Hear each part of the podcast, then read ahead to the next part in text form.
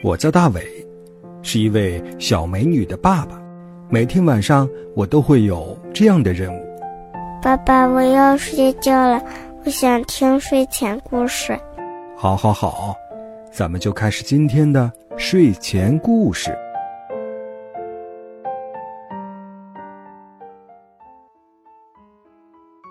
晚上好，小朋友，欢迎收听大伟叔叔讲睡前故事。我是大伟叔叔。在每天晚上与你分享入睡之前的美好时光。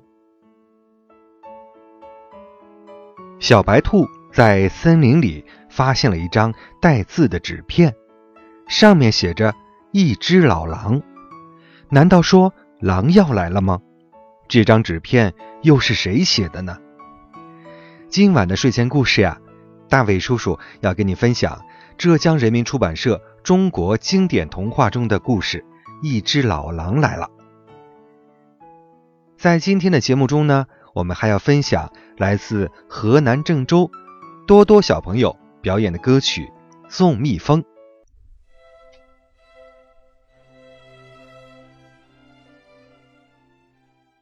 一只小白兔在森林里玩，突然，它看到地面上有一张纸片。拾起来后，看到纸片上写着四个字：“一只老狼。”小白兔吓得浑身直哆嗦，它拼命的跑回家，告诉妈妈：“妈妈，妈妈，森林里有一只老狼，你看，你看。”兔妈妈看了纸片，也吓坏了，这可是大事，快告诉兔子村所有的伙伴。不一会儿。兔子村的伙伴们都来看这张纸片，许多兔子吓得哭起来。一只兔妈妈说：“哎呀，我的兔宝宝生下来才两天，这可怎么办呢？”另一只小白兔说：“哎呀，我的脚坏了，跑不快，这可怎么办呀？”村长老兔来了，他仔细看了看纸片，说：“大家不要害怕。”这只是半张纸片，另外半张纸片上写的是什么还不知道呢。小白兔，这张纸片是从哪里捡来的？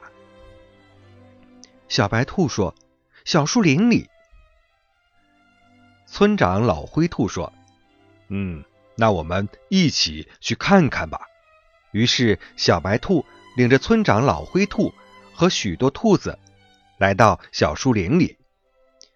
村长老灰兔说：“呃，大家找找看，这儿肯定还有纸片。”大家找呀找，一只小黑兔找到了另半张纸片，上面写着“来了”两个字。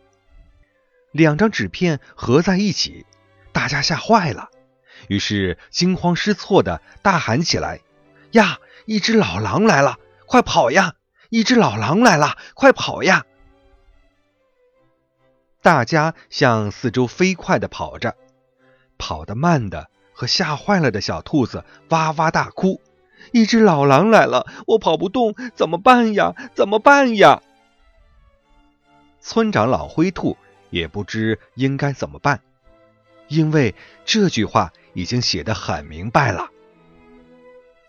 一只小松鼠听见了兔子们的哭声，问：“你们哭什么呀？”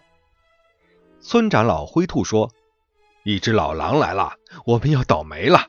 你瞧，这纸片上写的字。”小松鼠看了纸片说：“这纸片还不完整，你瞧，这儿还有撕的印儿。你再找找看，一定还有其他的纸片。”村长老灰兔仔细的看了看，明白了，立刻将四散的兔子都叫了回来。大家一起继续找纸片，可是找了好久也没有找到。这个时候，长颈鹿走了过来，看见兔子们似乎都在找什么东西，就问：“你们找什么呢？”“我们我们在找纸片。”长颈鹿向四处瞧了瞧，说：“看，那树枝上有一张纸片。”兔子们抬起头一瞧，果然在不远的树枝上有一张纸片。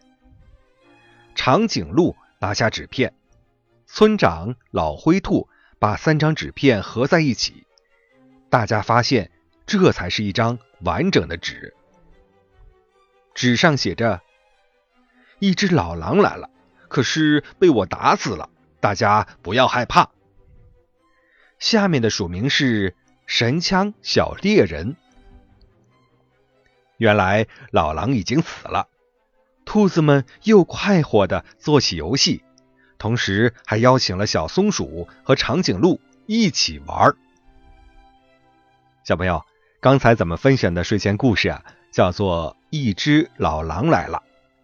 这个故事啊，启示我们在碰到问题的时候要冷静分析。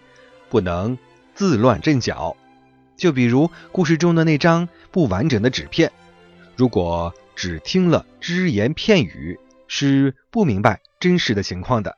所以说啊，真理是需要反复求证的。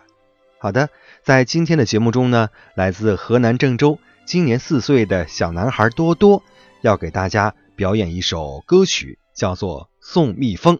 多多小朋友啊。是河南郑州牵手贝贝幼儿园的小朋友。大家收听你好，我叫多多，我今年四岁了。我想给大家表演一首儿歌，儿歌名字叫《送蜜蜂》。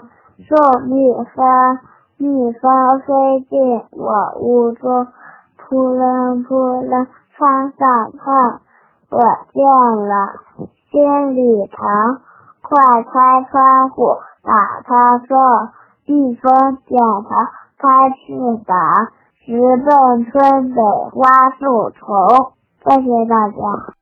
嗯，多多表演的真是非常不错，大伟叔叔也为你鼓掌了。好了，今晚的睡前故事呀，就讲到这里了。大伟叔叔在山东济南，祝你晚安。